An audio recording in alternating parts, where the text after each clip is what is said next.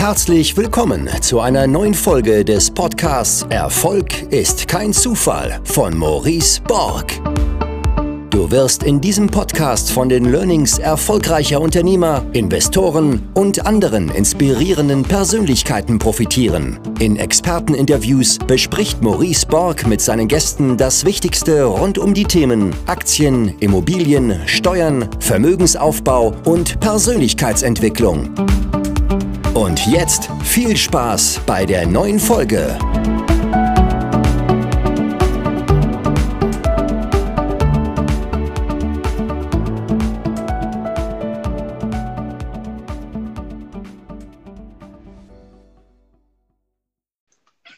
Nee, aber freut mich, dass es heute geklappt hat. Ähm, ich habe ein paar Fragen bekommen. Als ich vorhin die Story gemacht habe, hat aber gar keiner mehr Lust gehabt zu fragen. Ich glaube, die Story hat alle verunsichert.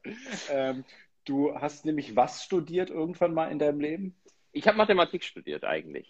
Das ja, ist so äh, mein, mein Brot- und Butterkunst sozusagen. Und äh, in, der, in der Story hast du es aber noch viel intelligenter ausgedrückt als gerade eben. Ähm, da hatte ich ja auch Zeit zu üben. ja, also das, hat, das fand ich erstaunlich, weil gar keiner mehr vorhin eine Frage abgegeben hat nach, nach dieser Story. Ähm, aber ja, was, was, mich, äh, was mich und auch andere interessiert hat, ist äh, in allererster Linie, kommen wir mal gleich zur ersten Frage, äh, wie investiert ein Finanzprofessor sein Geld? Das wirst du allgemein nicht beantworten können, aber du wirst vielleicht beantworten können, äh, wie du dein Geld investierst. Das kann ich tatsächlich zumindest so teilweise beantworten. ja, ja äh, da gibt es auch nicht großartig Spannendes zu sagen. Also meine große Prämisse bisher war zumindest, dass ich mich eigentlich nur mit liquiden Sachen beschäftigt habe. Will heißen, ähm, alles, was es an, an Wertpapieren gibt, die, sage ich mal, auf Tagesbasis zumindest gehandelt werden können. Was dann auf der einen Seite Immobilien exkludiert, da bist ja du, glaube ich, auch ganz groß am Start, wenn ich äh, das richtig gelernt habe im Vorfeld. Und ähm, auf der anderen Seite auch irgendwelche absurden geschlossenen Fonds oder so exkludiert. Und australische ja. Kindergärten, wie der Chat sagt. Das ist natürlich ganz wichtig. ja, also es ist übertrieben, dass ich da mega groß bin. Ich habe fünf Eigentumswohnungen. Warum ähm, hast du äh, nicht in Immobilien investiert oder warum glaubst du, das ist keine gute Sache? Das glaube ich überhaupt nicht. Ähm, ich frage mich tatsächlich auch immer wieder, ob ich es nicht irgendwann mal machen sollte. Ähm, gab dann auch schon Phasen, wo ich mir natürlich mir die Excel-Sheets angeschmissen habe, wo ich auch mal ein bisschen so auf ähm, sage ich mal, ähm, wie sagt man, Brautschau gegangen bin und nach potenziellen Wohnungen geguckt habe. Aber was mich halt immer davon abhält, und ähm, das muss ich einfach so deutlich sagen, ist, da muss man sich halt mit den Menschen auseinandersetzen. Das, äh, das menschelt halt da so sehr im Geschäft, ob du da jetzt mit der Maklerin irgendwie verhandelst, mit dem Mieter dann Probleme hast und ich weiß nicht, das finde ich halt bei, bei Wertpapieren angenehmer. Da kann ich mich halt so verhalten, wie ich wirklich bin. Da kann ich halt bei der Bank anrufen, mich aufregen, dass mir 20% Quellensteuer abgezogen worden ist, wegen einem WM-Datenfehler. da muss ich dann nicht so nett sein. nee, also ja. das ist ein bisschen überspitzt formuliert, aber das ist eigentlich der Grund, was mich bisher wirklich von abgehalten hat einfach. Ja, bei mir, bei mir muss man sagen, ich habe immer so Phasen, wo ich mal Immobilien besser finde und mal schlechter. Und diese Phasen richten sich genau nach, nach den Rückmeldungen der Menschen. Gerade ist so eine Phase, wo ich Immobilien wieder enorm nervig finde, weil ich dabei bin, eine Wohnung als WG zu vermieten. Und jetzt äh, hatte ich schon eine Zusage und dann haben sich die Leute dann doch wieder dagegen entschieden und halten ihr Wort nicht. Also es ist auch, äh, es wird ja immer in den Medien so dargestellt, dass es immer so die die kapitalistischen Schweinevermieter versus die, die, die ehrbaren Mieter, ja. Aber was ich auf der anderen Seite erlebe, ist auch genauso katastrophal, ja. Also wo Leute nicht zur Besichtigung kommen, wo sie fünf Minuten vor der Besichtigung dann doch absagen. Ähm, das ist, das ist genau, mindestens genauso belastend, glaube ich, wie auf der anderen Seite. Und jetzt könnte man aber auch sagen, dass ich eben noch keine guten Prozesse gefunden haben, äh, habe, um diese Probleme zu lösen. Also es gibt sicherlich auch andere, die dann das über eine Sondereigentumsverwaltung machen und einfach viel, viel bessere Prozesse haben als ich. Aber ich bin immer großer Fan davon, erstmal die Dinge selber zu verstehen und zu gucken, was ja. passiert denn da überhaupt, was haben die Menschen für Probleme. Aber deswegen, ja, bin ich, bin ich auch immer mal mal mehr pro Immobilie als, als, ähm, und, und dann mal wieder weniger, je nachdem, wie viele Menschen sich gerade bei mir melden. Ähm, die lustigste Geschichte, die ich tatsächlich mal hatte zum Thema Immobilien, war, dass ich ein Mieter hat mir, hat mir ein Bild von einem Kackhaufen geschickt. Ähm, und dann Den hat er hingemacht, oder? ja, warte ab. Und dann sagte ich, ja, okay, was ist da los? Und er hat es mir so kommentarlos geschickt. Und dann meinte er, das ist, das, das ist, in, das ist in der Einfahrt. Und dann meinte ich, okay, ja, scheiße, ne? ähm, ähm, aber was willst du jetzt von mir, ja? Und ähm, dann meinte er, nee, nee, du verstehst mich nicht, das ist nicht von einem Tier, das ist von einem Menschen. Und dann sagte ich, ja, noch, noch, noch beschissener, ja. Aber was willst du denn jetzt von mir, ja? Und ähm, ja, also er hat sich dann halt bei mir gemeldet, dass ich den Scheißhaufen, der von einem Menschen dorthin gelegt äh, äh, wurde, äh, dass ich den wegmache. Ja, ist ja deine Verantwortung als Vermieter, oder? ja, äh, ich weiß es gar nicht, wie es rechtlich ausschaut, aber äh, ich, hatte, ich hatte es nicht vor, ja. Also so viel, so, so viel mein Beitrag zum Thema Immobilien und, äh, und, und den Kontakt zu meinen äh, Mietern. Der ist immer, ja. wieder, immer wieder von Überraschung geprägt. Ja. Immobilien haben natürlich auch einen Vorteil, wenn ich das zumindest noch sagen darf. Du, du siehst halt den Preisverfall nicht. Also im Zweifelsfall, wenn mal eine Krise kommt, bei den Aktien siehst du es halt sekündlich und könntest einen Herzinfarkt bekommen. Bei den Immobilien, boah, keine Ahnung. Ja, ja genau, ne, das denke ich auch, äh, dass das, dass das tatsächlich ein Vorteil ist. Und äh, der zweite, der damit einhergeht, du kannst sie auch nicht so schnell verkaufen wie eine Aktie, ja. wo du mal, wo dein, dein limbisches System gerade ausrastet und äh, Todesängste hat, ja ähm, auf Alarmstufe rot gepolt ist und du sagst, nee, ich muss jetzt hier raus, zack, verkaufen und hast schon den Fehler begangen. Ähm, das geht nicht so ganz so schnell, zum Glück wahrscheinlich auch ja. bei Immobilien. Ich bin allerdings erst seit fünf Jahren jetzt dabei und seit fünf Jahren kennen die Immobilienmärkte ja nur eine Richtung. Ähm, deswegen äh, kenne ich die andere Richtung noch gar nicht. Also die, die, die wird dann wohl auch nochmal kommen. Und ähm, sag mal, wie stehst du zu dieser alltäglichen Diskussion ähm, Einzelaktien versus ETFs? Da habe ich eigentlich äh, Meinung, die ist wahrscheinlich nicht sonderlich beliebt. Und zwar würde ich sagen, dass für 90, 95, vielleicht sogar 99 Prozent der Leute, die am, ähm, als Privatanleger am Markt aktiv sind, ähm, wahrscheinlich einfach ein breit diversifizierter ETF das Beste ist.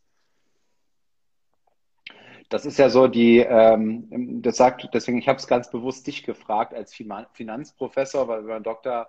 Gerd Kommer liest, ähm, er zitiert ja auch sämtliche wissenschaftliche Studien zu dem Thema und die sagen im Grunde alle, ähm, äh, die Prozentsätze sind so ein bisschen unterschiedlich, aber dass, dass quasi 90 Prozent der Anleger, ähm, selbst der institutionellen Anleger, gegen den Markt auf Dauer verlieren manche Statistiken sagen 85, manche sagen meinetwegen 95 Prozent, aber. Genau, wer mit 98, also. Achso, oder gibt es gibt, auch noch, ja. Und, ähm, und du äh, kaufst aber trotzdem Einzelaktien, weil du dich für schlauer hältst nee, durch dein. Ich Wissen? bin bei 99 wahrscheinlich mit dabei. Aber es macht halt ah. mehr Spaß mit den Einzelaktien. ja, ja. Und das, das, das fehlt mir tatsächlich auch immer in diesen, in diesen Diskussionen oder in diesen Büchern, dieser, dieser Faktor Spaß, weil ich glaube, wenn du an etwas Spaß hast, dann wirst du viel, viel ambitionierter dann eben auch ähm, Ersparnisse ja. tätigen. Ne? Also wenn jetzt dein, du bekommst jetzt eine Gehaltserhöhung ähm, von 1000 Euro meinetwegen, was tust du damit? Unvorstellbar als Beamter. Unvorstellbar als Beamter, okay.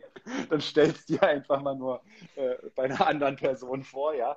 Ähm, aber du bekommst diese und äh, ich glaube, wenn du jetzt so ein, so ein langweilig, äh, ETF-Sparplan durchführst, den du total langweilig findest, für den du überhaupt, an dem du überhaupt keinen Spaß hast, dann wirst du vielleicht durch irgendeine Regel jetzt 10% dieser Gehaltssteigerung da reinmachen, aber du wirst bestimmt nicht 60 oder 70% da reinhauen ja, weil gar keine Emotion dabei ist. Deswegen denke ich auch immer, dass es am Ende, wenn du in etwas Spaß hast, wenn du für irgendwas brennst, dass du viel, viel mehr ähm, da eben doch reinsparen wirst und dass dieser Effekt quasi dieser schlechteren Rendite, die da irgendwie im Durchschnitt entgegenübersteht, sogar mehr als ausgeglichen wird. Also Was? zumindest, weil du halt mehr Geld zurücklegst. Ob du dann, am Ende hast du wahrscheinlich mehr Geld auf, auf deinem Vermögen, das mag sein, ja.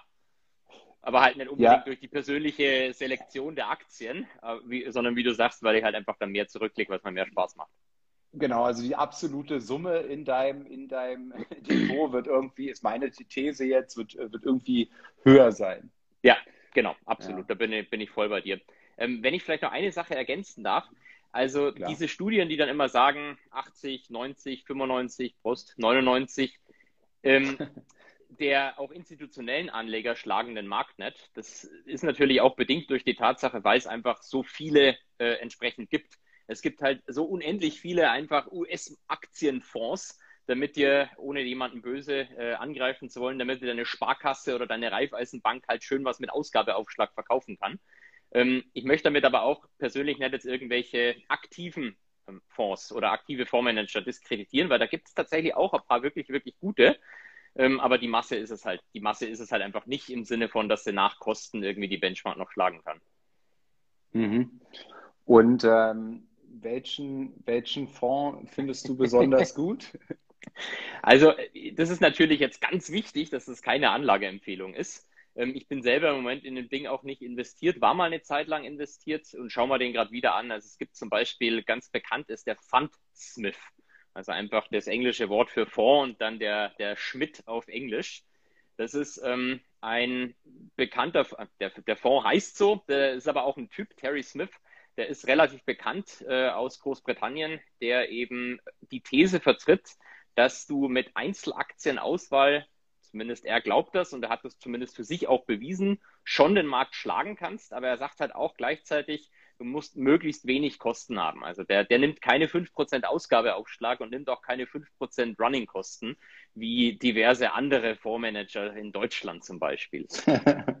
ja, hier wird ja wieder gleich sofort Dirk Müller zitiert. Ist, ich kenne äh, bloß Mirk Düller.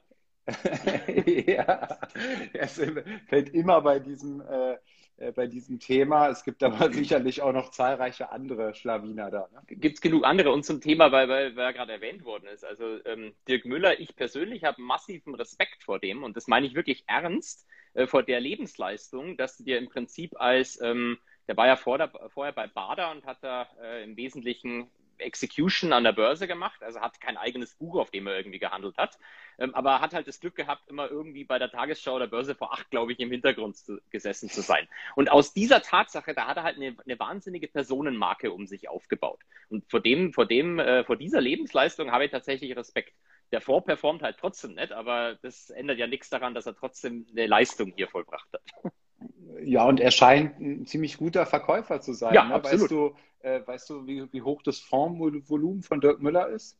Habe jetzt nicht auswendig im Kopf, aber du hast es sicherlich parat, nee? Nee, nee, also. auch nicht. nee, nee, nee, aber ich hätte mich jetzt mal interessiert. Also ich, ich könnte mir vorstellen, ähm, äh, dass da enorm viel drin ist und vielleicht gibt es ja auch äh, so wie keine, keine negative Werbung oder so. Alles ist immer wieder Werbung. Jedes Mal fällt sein ja. Name und irgendwie bleibt er dann hängen und bei irgendwelchen Leuten löst es dann den, den Impuls dann äh, entsprechend aus. Wie, der Chat sagt es gerade, 500 Millionen. 500 Millionen, wow. Ja, der, ich glaube, der, der von Gerd Kommer, den, dem habe ich ja letztens auch gesprochen, er hat, glaube ich, inzwischen 400 Millionen. Also er ist, äh, er ist ihm auf der, auf der Fährte. ja, genau. ähm, ich habe gesehen, du hast ja in deinen Stories immer jeden Tag den Vergleich zwischen Indien, China, USA äh, und mit, mit ein paar Bildern. Ähm, für, für wen schlägt denn dein Herz? Also wenn ich mir die Portfoliogewichtung anschaue, dann ganz klar China. Ähm, das ist der, der größte Batzen. Äh, die größte Einzelposition ist so ein äh, breiter CSI 300 ETF. Wobei aber auch sagen muss, mit größter Einzelposition, ich habe es jetzt nicht ausgerechnet, aber 5% oder so von allem hält sich also auch in Grenzen. Wo sagst du, ist da, äh, ist da das, das Maximum einer Einzelposition? Wo darf die liegen? Habe ich jetzt keine absolut festen Regeln, muss ich sagen. Also ich mache quasi zwei Sachen. Auf der einen Seite habe ich so eine, boah, so eine Gewichtung, die halt sagt, eine Einzelaktie sollte jetzt nicht mehr als 2% sein. Beim ETF hätte ich auch kein Problem, wenn der jetzt größer ist, weil der ist ja an sich schon irgendwo ein bisschen diversifiziert. Was ich sonst noch habe, ich habe so kleine selbstgebastelte Risikotools, die regelmäßig übers Portfolio laufen und mir dann hoffentlich mal identifizieren, sollte es tatsächlich irgendwo mal größere Einzelrisiken geben. Mal schauen, ob das funktioniert. Und äh, sag mal, die Auswahl deiner, deiner Einzelaktien oder auch der ETFs, äh, kannst du mal grob skizzieren, wie du da vorgehst? Also bei ETFs ist, glaube ich, relativ simpel. Da ist halt die größte Position jetzt zum Beispiel der Chinese. Da war einfach die ganz grundsätzliche Idee, ähm, ich meine, es ist ja ein simples demografisches Argument und dann kannst du noch irgendwie sagen, wenn man sich das Zinsniveau in China anschaut, das ist auch noch relativ groß. Das heißt, da kann die Zentralbank im Zweifelsfall noch was machen. Und dann hat ja die, die kommunistische Partei letzten Sommer auch noch gesagt, wir sollen Aktien kaufen. Indem sie in so einem, äh, in so einer Staatsfinanzpresse auf Seite 1, glaube ich, irgendwie groß drucken hat lassen, äh, wie toll doch der, der Vermögenseffekt von, vom Aktieneigentum ist. Und dann haben natürlich alle sofort angefangen, Aktien zu kaufen. Wenn die Partei mir das sagt, dann mache ich das auch. Also da war klar, ich brauche irgendwie wieder, äh, brauche wieder einen Chinesen im Portfolio. Und gut, dann guckt man sich halt an, was es so gibt bei, bei der ETF-Selektion jetzt. Und dann kommt man halt drauf, gut, es gibt halt klassisch MSCI China und das ganze Zeug. Und dann gibt es halt von der Deutschen Bank, aber das ist ziemlich versteckt, also nicht von der Deutschen Bank, sorry, von X-Trackers, die sind ja DWS mittlerweile allein. Von denen gibt es ziemlich versteckt diesen CSI 300 ETF, der, glaube ich, eher für Institutionelle gedacht war, weil der zeitweise negative Kosten hat. Und dann dachte man, gut, also da wäre sogar noch bezahlt dafür, dass ich den kaufe. Super, der muss es sein. Kannst du äh, genauer erklären? Also ich habe ja den, ich glaube, ich habe den, äh, diesen MSCI China und ich habe letztens gelesen, ähm, dass der von der Performance äh, zukünftig gar nicht wohl so stark sein soll, weil sehr viele ähm, ja, Schlachtschiffe da drin sind ähm, und dass es andere ETFs gibt, die besser sind für China. Ähm, vielleicht den, den du da beschreibst. Was ist da abgebildet in deinem ETF? Ich kann es da gar nicht sagen, was da im Einzelnen drin ist. Die größte Position ist nämlich unter 4% oder knapp über 4%. Also der ist wirklich relativ breit. Ähm, ja. Ich glaube, beim MSCI China, aber ich bin mir nicht ganz sicher, ist es so, dass Alibaba und Tencent natürlich äh, größere äh, Chunks da einnehmen, oder? Wahrscheinlich. Definitiv, ja, ja, genau. Ähm, ähm, sehr, sehr, sehr groß, glaube ich auch, dass, dass die beiden tatsächlich die größten sind. Alibaba auf jeden Fall. Aber ich weiß auch nicht die, die prozentuale Gewichtung. Und ähm, okay, beim Thema ETF, aber gut, äh, jetzt hast du dir überlegt, okay, du willst äh, China mit aufnehmen und warum, äh, wie, wie bist du jetzt vorgegangen? Jetzt hast du geguckt, was gibt es für ETFs und dann MSCI China und dann weiter zu dem, ja, gelandet.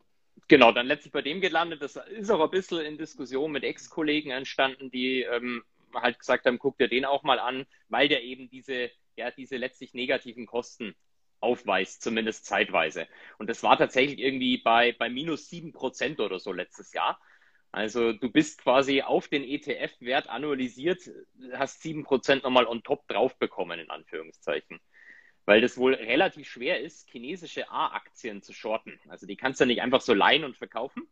Ähm, deswegen hat oder ist dieser ETF letztlich, das ist ein Swap-basierter ETF, der ist so eine Art synthetische Gegenseite zu den Shorts. Also eine Bank vermittelt ja letztlich immer hauptsächlich Geschäfte und wenn es halt ganz viele Hedgefonds zum Beispiel gibt, die Short gehen wollen, brauchst du irgendjemanden, der auf der anderen Seite Long geht. Und das ist halt der Fink.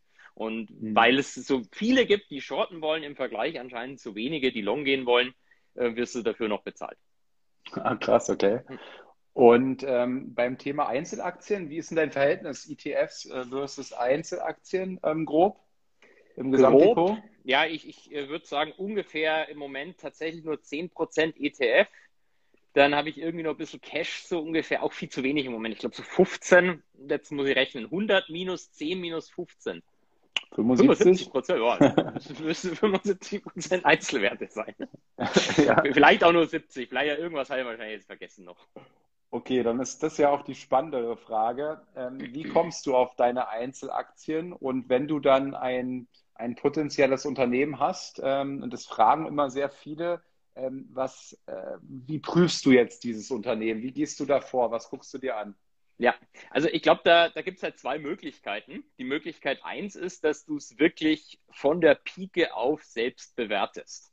Das halte ich für durchaus möglich, wenn du viel Zeit mitbringst und wenn du ein halbwegs überschaubares Portfolio von vielleicht 20 Einzelwerten hast, dann kannst du das machen. Ähm, aber das wär, ist jetzt nichts, was ich quasi selbst mache, sondern was ich mache, und das ist die zweite Art, wie du es machen kannst, und das machen tatsächlich auch teilweise institutionelle Anleger so, du wirst ja in der heutigen Zeit überschüttet mit Informationen. Du kriegst von allen Seiten irgendwo Aktientipps, Aktienbewertungen und sonst was rein. Und was du halt brauchst, ist einen guten Filter, der dir halt den, den Crap sozusagen rausfiltert und der dir die richtig guten Informationen zeigt.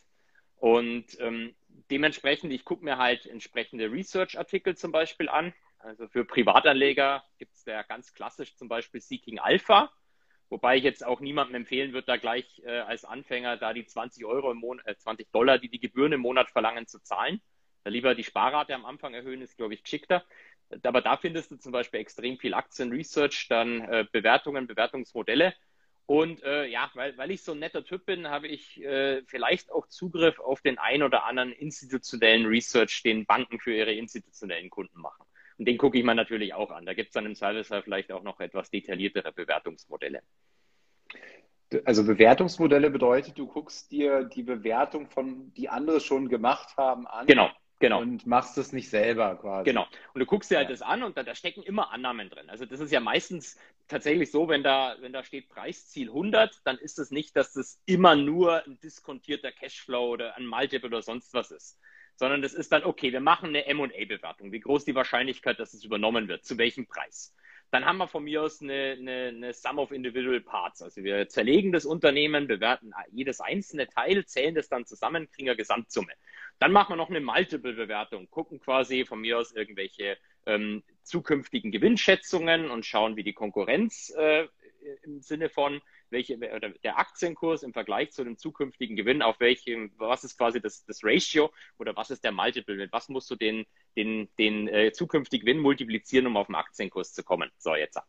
Also es gibt halt tausende von Bewertungsmodellen und dann meistens ist es so, die Banken machen dann halt, okay, gut, 30 Prozent von meinem Preisziel sind M&A-Bewertungen, 25 Prozent ist das, 30 Prozent ist, und so kommen die halt auf ihre Zahlen. Und da kommt halt jede Bank auf irgendwelche anderen Zahlen. Ähm, ich glaube, das Wichtigste ist da, sich einfach bloß anzugucken, wenn man, wenn man irgendwie an solchen Research kommt, ähm, ja, halte halt ich diese Annahmen für vernünftig und die Person oder die Bank, die das geschrieben hat, hat die in der Vergangenheit auch halbwegs recht gehabt oder lagen die eigentlich immer falsch. Okay, aber gerade wenn du sagst, dass die zum Beispiel, dass die Kurszieleinschätzungen immer total unterschiedlich sind, ähm, dann kannst du danach ja schon mal nicht geben, weil jeder hat ein anderes Kursziel dann. Und äh, was sind die Punkte aus diesen äh, Researches, die du dir dann wirklich anguckst? Also was ist da wichtig? Was muss, äh, welche Kennzahlen zum Beispiel so suchst du dir da raus? Oder ja, ja was machst du da genau? Ich, ich kann es ehrlich gesagt gar nicht so pauschal beantworten, weil auf der einen Seite. Ja, aber ich meine, auf der einen Seite bei, bei Reads zum Beispiel, da guckst du dir halt irgendwie den AFO an. Das, das schaust dir halt bei einer Unilever zum Beispiel nicht an. Dementsprechend, es, es ist tatsächlich irgendwo Bauchgefühl ist vielleicht nicht ganz das richtige Wort, aber es geht vermutlich in die Richtung. Also wem traust du einfach? Wo, wel, welchem Analysten, welcher Analystin, vielleicht weißt du von der, die hat irgendwie die letzten zehn Male schon recht gehabt in dem Sektor, also die scheint sich besser auszukennen als irgendwie der andere Typ, der die ganze Zeit falsch liegt. Und dann, dann glaube ich der halt im Servicefall.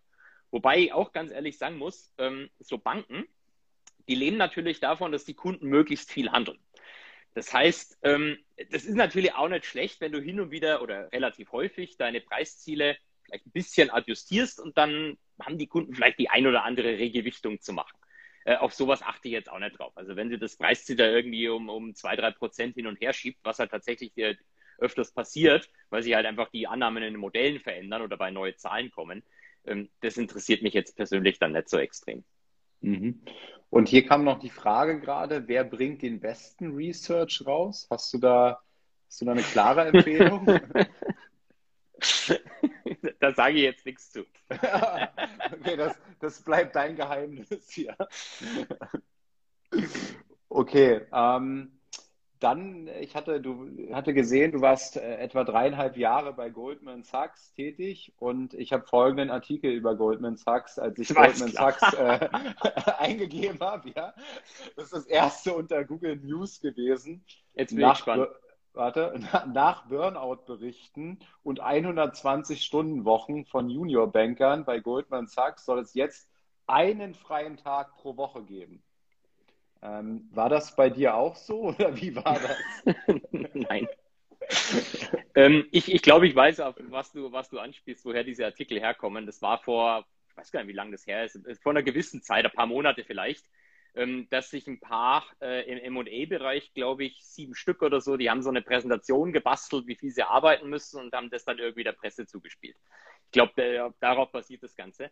Ähm, muss da, glaube ich, extrem unterscheiden. Also es gibt ja tausende Bereiche in diesen Banken, aber wenn ich sage, es gibt das zerglieder in zwei Hauptbereiche, dann hast du auf der einen Seite das M&A, also das Beraten von Firmen bei Übernahmen, Börsengängen etc. Und auf der anderen Seite den Marktbereich, also Aktienresearch, Derivate, das, was ich jetzt gemacht habe, also alles, was irgend, ja, Buy-Side und Sell-Side, so könnte man es vielleicht noch von mir aus irgendwie ein bisschen sagen. Und äh, im Marktbereich bist du an Marktöffnungszeiten gekoppelt. Der Markt hat Gott sei Dank am Wochenende zu. Also um das schon mal vielleicht im Vorfeld zu sagen, ich habe am Wochenende nett gearbeitet. Klar hast, das ist ein hochkompetitives Feld, da hast natürlich auch deine E-Mails immer und guckst dann am BlackBerry damals noch am Wochenende auch mal drauf. Ich glaube, einmal war ja auch an einem Wochenende mal drin, weil ich was fertig machen wollte, was ich sonst nicht fertig bekommen habe. Aber der Default war, am Wochenende wird nett gearbeitet. Äh, das mag im M&A-Bereich anders sein, sagen wir es mal so. Da kenne ich es natürlich aus ganz persönlicher Erfahrung nicht, aber man hört so die eine oder andere Sache. okay. Und äh, jetzt warst du ja dreieinhalb Jahre da. Ähm, was waren so deine stärksten Learnings, die du aus der Zeit mitgenommen hast? Wie das ganze Geschäft funktioniert, wie das ganze Derivate-Geschäft funktioniert, wie Aktiengeschäft funktioniert. Ich habe Finanzmathe studiert, habe in dem Bereich promoviert und als ich dann in der Bank war, habe ich festgestellt, ich habe überhaupt keine Ahnung. Also das Zeug, was du im Studium lernst, die schönen Modelle und dann kannst du es ausrechnen, alles, das hat mir eigentlich im Wesentlichen nichts gebracht. Ja, klar, ein bisschen tieferes Verständnis, ähm, aber in einem quantitativen Derivate-Umfeld musst du nicht unbedingt Finanzmathe studiert haben, um das dann äh, anwenden zu können, sage ich mal. Und warum bist du dann zurückgegangen? Das ist eine gute Frage. Also, ähm, ja, sagen wir mal so, gehaltstechnisch war, das war jetzt nicht der Grund. Aber das Hauptargument für das, was ich jetzt mache, ist halt selbstbestimmtes versus fremdbestimmtes Arbeiten. Also in der Bank äh, bist du im Prinzip den ganzen Tag durch den Kunden getrieben. Kommst halt morgens rein, hast dann irgendwie noch schnell Zeit, dir das Frühstück zu kaufen, das ja an so einem Wägelchen dann vorbeigeführt wird. Also wie im Kino muss man sich das vorstellen, dass du ja nicht aufstehen musst. Ähm, und dann geht es im Prinzip schon los irgendwann mit Kundenanrufe. Und du machst halt eigentlich immer nur das, was dir in Anführungszeichen dazugerufen wird. Das ist super, da lernt man auch sau viel. Aber langfristig wollte ich einfach eher so arbeiten, dass ich selber im Prinzip bestimmen kann, an welchen Projekten ich arbeite. Und dementsprechend hatte ich dann, nachdem ich die Zeit da war, die Erkenntnis, okay, gut, die ähm, Work-Life-Balance und das Arbeiten an der Hochschule war doch ein bisschen besser als die Work-Work-Balance in der Bank. okay. Äh, ich habe ich hab das Ganze ja QA genannt. Guck mal hier. Ja, müssen wir auch mal irgendwie äh, Qs machen, oder? ja, na, genau. Ich hatte ja ein paar mitgenommen hier im Vorfeld, aber jetzt komme ich mal auf die, die hier eingegangen sind. Klicke ich mal auf die erste rauf. Ich glaube, dann siehst du sie auch. Was würde er, also du, seinem zehn Jahre jüngeren Ich raten? Dazu müsstest du vielleicht sagen, wie alt du bist, damit man einordnen kann, was dein zehn Jahre jüngeres Ich ist. Ich bin ähm, 35, das heißt, mein zehn Jahre jüngeres Ich ist ähm, 25. Was würde ich dem raten? In Amazon. ja. Drei da kann man nichts falsch machen. Da hätte man auf jeden Fall nichts hätte man nichts falsch machen ne? können, genau. okay. Ähm, ah, guck mal, das ist auch schön. Die nächste Frage. In welchen Branchen siehst du am meisten Potenzial? Ja, wenn, wenn ich es wüsste, also das muss man da immer vorweg sagen, wenn ich es wüsste, dann, oder wenn wir es beide wüssten, dann wird man wahrscheinlich hier keinen kein Insta-Live-Talk machen, sondern da wird man irgendwo am Strand liegen und uns einen Cocktail bringen lassen. Aber ich habe zumindest eine Einschätzung. Also ich, was ich glaube, was noch was zwar extrem gut gelaufen ist, jetzt auch schon das letzte Jahr, aber was noch einiges an Potenzial haben könnte, ist dieser ganze Renewable-Bereich. Ähm, da wird gerade mit, im Moment ist das ja noch ein großes Problem. Was ist eigentlich ESG? Was ist in so einem ESG-Fonds drin? Hä, da ist eine Halliburton drin, das macht überhaupt keinen Sinn. Aber es kommt jetzt demnächst die EU-Taxonomie-Verordnung. Da gibt es jetzt schon erste Entwürfe und erste Ideen. Und das wird vermutlich nochmal relativ viel Geld in diese ganzen Bereiche steuern, die da als ähm, taxonomiekonform definiert werden. Das können am Ende auch Atomkraft sein, weil die Franzosen das wollen. Ähm, also es ist vielleicht nicht unbedingt das, was man sich als Deutscher unter Renewable Energy dann am Ende vorstellt oder Nachhaltigkeit. Aber dementsprechend glaube ich schon, dass in den Bereichen wahrscheinlich noch einiges an Potenzial ist. Teilweise ist es ja auch so, dass du keine Anlageempfehlung, aber wenn ich jetzt an meine Enagas zum Beispiel denke, da kannst du wohl diese ganzen Pipelines, die da in Spanien haben, auch später für ähm, was ist Hydrogen auf Deutsch? Ich vergesse es immer, aber Hydrogen nutzen. Ist das nicht Wasserstoff? Ich kann, ich kann so schlecht ich weiß übersetzen. nicht, aber ähm, kommt bestimmt gleich die Antwort. Ich weiß genau, ge gib mir mal die Antwort, was Hydrogen auf Deutsch ist. also dementsprechend, das wäre meine Antwort. Ja, ja, ja, okay. Und ähm, hier kam auch die Frage, wie siehst du die aktuelle Bewertung vom Gesamtmarkt? Ja, du hattest recht wohl mit äh, Wasserstoff, Hydrogen, 100 Punkte. Glück gehabt. Die aktuelle Bewertung vom Gesamtmarkt. Fair, würde ich sagen. Also ich, ich, weiß, es gibt ganz viele Leute, die sagen, der Markt ist irgendwie überbewertet. Aber wenn du dir das Zinsniveau anschaust, finde ich, machen die Bewertungen halt schon total Sinn. Mhm. Zumindest jetzt den breiten Markt betreffend. Klar gibt es einzelne Bereiche, wenn ich mir so eine, so eine Plug Power oder was anschaue, wo ich mir denke, what? Ähm, aber für den Gesamtmarkt sieht es, glaube ich, einigermaßen vernünftig aus. Was nicht heißt, dass der richtig runterkommen kann, wenn wirklich Zinsen steigen. Hier kam auch noch eine interessante Frage. Wann kommt der Goldfink Fund? Gute Frage, nächste Frage. Nee, also ist jetzt nicht geplant, einen Goldfink Fund aufzusetzen. Warum Die Frage nicht? ist, wollt, wollt, ihr, ja, wollt ihr wirklich dem Typen da euer Geld geben? Ja, offensichtlich schon. Wie, wie, wie hoch ist denn deine Rendite die letzten Jahre? zu niedrig. Die Antwort die, ist immer zu niedrig. wobei, wobei, die Frage ja auch Schwachsinn ist. Ne? Ich glaube, das ist ja auch wissenschaftlich, ähm, ähm, schreibt gern Komma davon, dass die Fonds, die, die in der Vergangenheit gut performt haben, statistisch nicht die sind, die auch in Zukunft gut performen. Ja. Also wenn ich, wenn ich dich quasi frage, wie deine Performance der Vergangenheit ist, bringt mir das eigentlich gar nichts, weil das äh, hat rein gar nichts äh, damit zu bedeuten, wie deine Zukunft, äh, wie, wie du in Zukunft performst. Ganz im Gegenteil, die Wahrscheinlichkeit erhöht sich sogar, dass du dann noch schlechter performst in Zukunft. Ja, das entsteht dadurch halt auch wieder, weil es so eine unfassbare Masse an Fonds gibt und vieles halt wirklich random ist. Ja, ähm, aber man kann auch dazu sagen, wenn du wirklich statistisch signifikant irgendwie beweisen willst, dass du den Markt schlägst und nicht so Renditen hast wie, wie der Herr Simmons in den USA mit seinem Renaissance Technology Medaillon Fund, dann brauchst du irgendwie 100 oder 150 Jahre Zeitreihe, um das statistisch sicher sagen zu können. Mhm.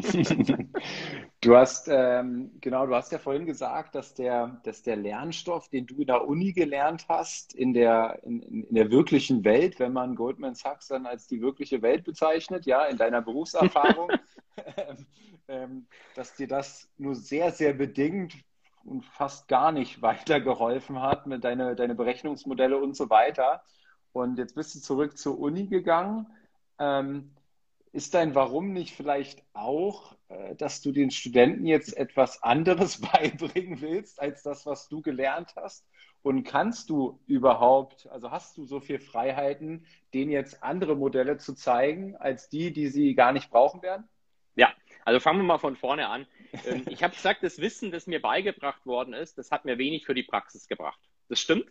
Ich würde es aber genauso wieder machen. Also genau dasselbe wieder studieren, Ach, weil dir halt Methoden beigebracht werden. Also die Methoden des mathematischen Denkens, die finde ich, haben wir schon viel gebracht am Ende. Das ganz konkrete Wissen, also wie ich beweise, dass irgendein Operator beschränkt ist und was das überhaupt ist, ähm, das bringt dir halt nichts. Aber äh, dieses Denken, dieses strukturelle Rangehen an Probleme, das, glaube ich, äh, hat mir im Mathematikstudium schon was gebracht. Trotzdem versuche ich heute ähm, meinen Studierenden das auch ein bisschen praxisnäher beizubringen, indem wir halt bei, bei so einem Finanzmarktkurs erstmal anfangen, wo kommt überhaupt Geld her, wie entsteht es, wie macht die Zentralbank das und dann auch direkt aktuelle Zentralbankpolitik anschauen. Nicht die Lehrbücher, die irgendwie 20 Jahre alt sind, wo dann drin steht, sei der Zins R strikt größer Null, weil negative Zinsen machen ja keinen Sinn, ähm, sondern das Ganze ein bisschen mehr äh, hands-on zu machen. ja, okay. Die, die Freiheit, äh, die habe ich Gott sei Dank, weil es gibt da im Grundgesetz irgendwo so einen Paragraphen Freiheit von Forschung und Lehre. Also du kannst im Prinzip ähm, selber entscheiden, was du in deinen Vorlesungen machst. Es gibt so eine Überschrift, dann legst du selber schon fest, wie die, die Modulbeschreibung aussieht und was du dann dort unterrichtest, solange du das nicht äh, zusammen mit einer Kollegin oder so machst, kannst du selber entscheiden, was du da reinbaust. Also auf die Frage von Niklas, haben deine Studenten eine bessere Vorbereitung für die Arbeitswelt? Ich, ich hoffe, ich hoffe. Sind, sind Studenten von mir unter uns? Also es gibt eigentlich einen, der immer in jedem Live dabei ist. Den habe ich heute noch nicht gesehen, da bin ich schon richtig enttäuscht. Max, wo bist du? äh, was ist hier noch für Fragen? Achso, jetzt erstmal die, die Frage, die ich hier schon eingeblendet habe. Äh, wie stehst du zu Kryptos? Schwierige, äh, schwierige Geschichte. Ähm, ich glaube, dass für institutionelle Investoren das Interesse über die letzten Monate gewachsen ist. Dementsprechend kann ich mir schon, ah, da ein Studierender von mir. Hier, sehr schön. Dementsprechend ähm, bin ich da langfristig eigentlich, glaube ich, ganz positiv gestimmt. Ähm, letzten Sommer war ich richtig bullisch, da habe ich ausnahmsweise mal was richtig gemacht und habe das Zeug gekauft.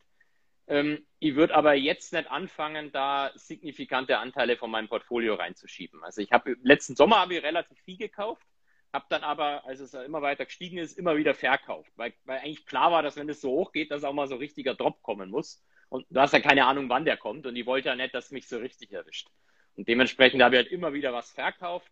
Und als es dann runtergegangen ist, hat es dann gar nicht so weh getan. Im Moment ist es 0,7 Prozent vom Portfolio noch in Krypto. Also eigentlich vernachlässigbar. Aber kannst du mir mal einfach erklären, jetzt ähm, nehmen wir mal den Bitcoin. Ähm, wo der Wert entsteht äh, bei dem Bitcoin? Genau dasselbe mit Gold. Der, der hat Wert, weil andere Leute sagen, der hat Wert und dir mehr Geld dafür geben, als du selber gezahlt hast. Der ökonomische Nutzen von Gold, also Buffett sagt ja da immer so schön, wir graben es auf der einen Seite äh, von der Erde aus, fliegen es auf dem anderen Erdteil rüber und schieben es da in den Tresor rein, um es nie wieder anzuschauen. der Nutzen von Bitcoin ist, glaube ich, ein, ist, ist ein sehr ähnlicher. Also ich sehe das auch nicht als Währung, das muss ich auch dazu sagen. Jetzt gibt es wahrscheinlich gleich wieder Shit von irgendjemandem. Also ich persönlich sehe es jetzt nicht als Währung, sondern für mich wäre das, wenn dann eher sowas wie digitales Gold. Was jetzt per se keinen Nutzen hat, aber weil ich einfach weiß, dass andere Leute mir vielleicht dafür mehr geben, dementsprechend messe ich dem selber einen Wert bei. Mhm. Und äh, du glaubst daran, dass diese, dieser Glauben an diesen Bitcoin, ähm, dass der noch lange Bestand hat? Keine Ahnung. Ich sehe und höre, dass äh, institutionelle Investoren den Glauben daran jetzt nicht verloren haben. Das sind aber nicht ah, die, die dann anfangen, da ihr ganzes Geld reinzuschieben, sondern das ist eher so, ja, wir nehmen es mal, wir, wir müssen erstmal regulatorisch die Möglichkeiten schaffen, dass wir das überhaupt kaufen können. Das ist schon das größte Problem teilweise. Dann die Möglichkeiten schaffen, dass wir das in irgendeinen Fonds überhaupt reinmachen können. Und dann halten wir das halt mit x Prozent als potenziellen Krisenhedge zum Beispiel, wie, wie man halt Gold früher auch behandelt hat. Also ich glaube jetzt nicht, dass irgendwie das Instis, wenn es nicht gerade Elon Musk ist, da anfangen, da Milliarden reinzuschieben in der Hoffnung, dass das to the moon geht. hast, du, äh, hast du schon vom, vom Kryptoprinzen gehört? Nein, wer ist der Kryptoprinz? das, das ist Prinz Markus von Anhalt. Der hat jetzt eine Seite kryptoprinz.de sehr zu empfehlen. Das muss ich mir unbedingt gleich mal anschauen. Das hört sich ja spektakulär an. Das wird, ich glaube, das wird dir sehr gefallen. Der Kryptoprinz. Ähm, so, was gibt es noch für Fragen? Ah, was hatten wir nicht? Ah ja, das interessiert mich natürlich auch. Ähm, was sind äh, die drei wichtigsten Bücher in deinem Leben gewesen, außer jetzt so eine Mathematikbibeln? Ähm, die bitte nicht nennen. Das ist tatsächlich jetzt ziemlich, ziemlich schwierig. Ähm, Guck mal, René macht hier gleich, René macht hier gleich Kommentare, dass du ihn nicht vergisst, glaube ich. Ja, ich halte es ja, er hat mir bis heute kein Buch geschickt, das will ich jetzt auch nochmal so. sagen. Also bis heute bettel ich da verzweifelt, dass ich ein Exemplar bekomme, bis heute habe ich nichts bekommen. So viel zum Thema René. ähm, nee, es ist deswegen schwierig, weil ich, ich halte es da tatsächlich so wie der ähm, ehemalige US-Präsident, ich lese eigentlich keine Bücher. Also es ist wirklich so. Also natürlich nicht aus dem Grund, aber ähm, ich, ich, lese einfach irgendwie nicht. Ich komme auch nicht dazu. Ich denke, ich komme nicht dazu. Nutze die Zeit dann lieber, um von mir aus Sport zu machen, weil das wird sonst auch eine mittelschwere Katastrophe in ein paar Jahren, wenn ich das nicht mache. Ähm, habe ich Bücher, die mein Leben verändert haben? Vermutlich nicht. Mir fällt zumindest jetzt spontan keins ein. Klar, Lehrbücher sind super. Für Derivate ist so ein Hall dann auch super, aber das zähle ich jetzt mal als Lehrbuch. Äh, ich habe natürlich das eine Buch gelesen, das, das glaube ich, das muss man gelesen haben, wenn man über Finanzen bloggt, das von dem, wie heißt der, Robert Kiyosaki, glaube ich, äh, Rich Dad, Poor Dad. Das fand ich nett. Für Motivation finde ich es auch super. Ähm, ich glaube aber, dass das, was er da halt damals gemacht hat mit seinen Immobiliendeals, das kann man heutzutage jetzt nicht mehr so, so einfach replizieren. Ähm, trotzdem für, für Motivation, glaube ich, fand ich es ganz nett. Habe das aber auch erst vor, vor drei Jahren oder so gelesen. Und er hat ja auch ein Buch mit Trump zusammengeschrieben. Das liegt heute noch rum, habe ich aber noch nicht gelesen. Das habe ich Spaß. ich ich glaube, da hast du, da hast du bei mir ein paar Mal kom äh, äh, kommentiert, als ich das gepostet habe. Das mag sein, ja. ja. Okay, dann müssen wir weitergehen. Von dir also kein. Ist aber nicht, nicht nachmachen, nicht nachmachen. Also ihr sollt alle Bücher lesen Wobei ich stelle es mal immer schwierig vor, wie findet man gute Bücher? Weil heutzutage kann ja, ich schaue jetzt nicht den René an, aber heutzutage kann ja jeder Depper Buch schreiben und das irgendwie veröffentlichen. Und woher weißt du dann, dass das, was du liest, wenn du jetzt keine Ahnung von dem Thema hast, dass das ähm, irgendwie Hand und Fuß hat und dass es nicht irgendein Krampf ist? Das ist so die, die, die große Angst oder Gefahr, die ich immer sehe. Aber dafür gibt es ja Leute, die äh, Bücher empfehlen, oder? wie dich oder die Norin oder Book Beaches oder wen es auch immer gibt? Naja, ich, ich, ich glaube aber auch nicht an Buchempfehlungen so wirklich, weil Hättest du nicht, warum nicht? Ich, ich mache sie zwar, ja, aber weil ich glaube, dass, dass, dass jeder, dass jeder ähm, an einer anderen Stelle in seinem Leben ist. Und wenn du jetzt äh, Rich Dad Poor Dad liest und ich schreibe, es ist ein super Buch, du nimmst es in deine Hand als äh, Finanzprofessor und warst bei Goldman Sachs und hast so viel über, über die ganze Branche gelernt, dann, dann ist meine Bewertung für dich aus meinem Frame entstanden, nicht aus deinem heraus, ja. ja. Und die Bewertung ist für dich eigentlich völlig unbrauchbar. Das heißt, ich kann mir also eine, eine, wirklich gute äh, Rezension oder eine Empfehlung kann ich mir nur von jemandem holen, der zumindest in einem ganz ähnlichen äh, Mindset unterwegs ist, in einem ganz ähnlichen Skillset. Dann glaube ich, wäre eine Bewertung sinnvoll. Aber so, so völlig allgemein, äh, und das hatte ich bei, bei einigen Büchern auch schon, die habe ich mal vor sechs, sieben Jahren gelesen und es hieß so, das ist das beste Buch. Ich habe das gelesen und dachte, was ist das für eine Scheiße? Das ist ja so langweilig. Ich kann es nicht lesen, ja. Und äh, sechs Jahre später habe ich es wieder gelesen und fand es richtig gut, ja, weil bei mir hat sich ja. einfach viel im Leben verändert und das, glaube ich, macht es bei Buchempfehlungen sehr, sehr schwierig, sodass man sich immer den, den Absender anschauen sollte. Was, was macht der denn überhaupt? Ja, ja good point. Passt es, passt es zu mir?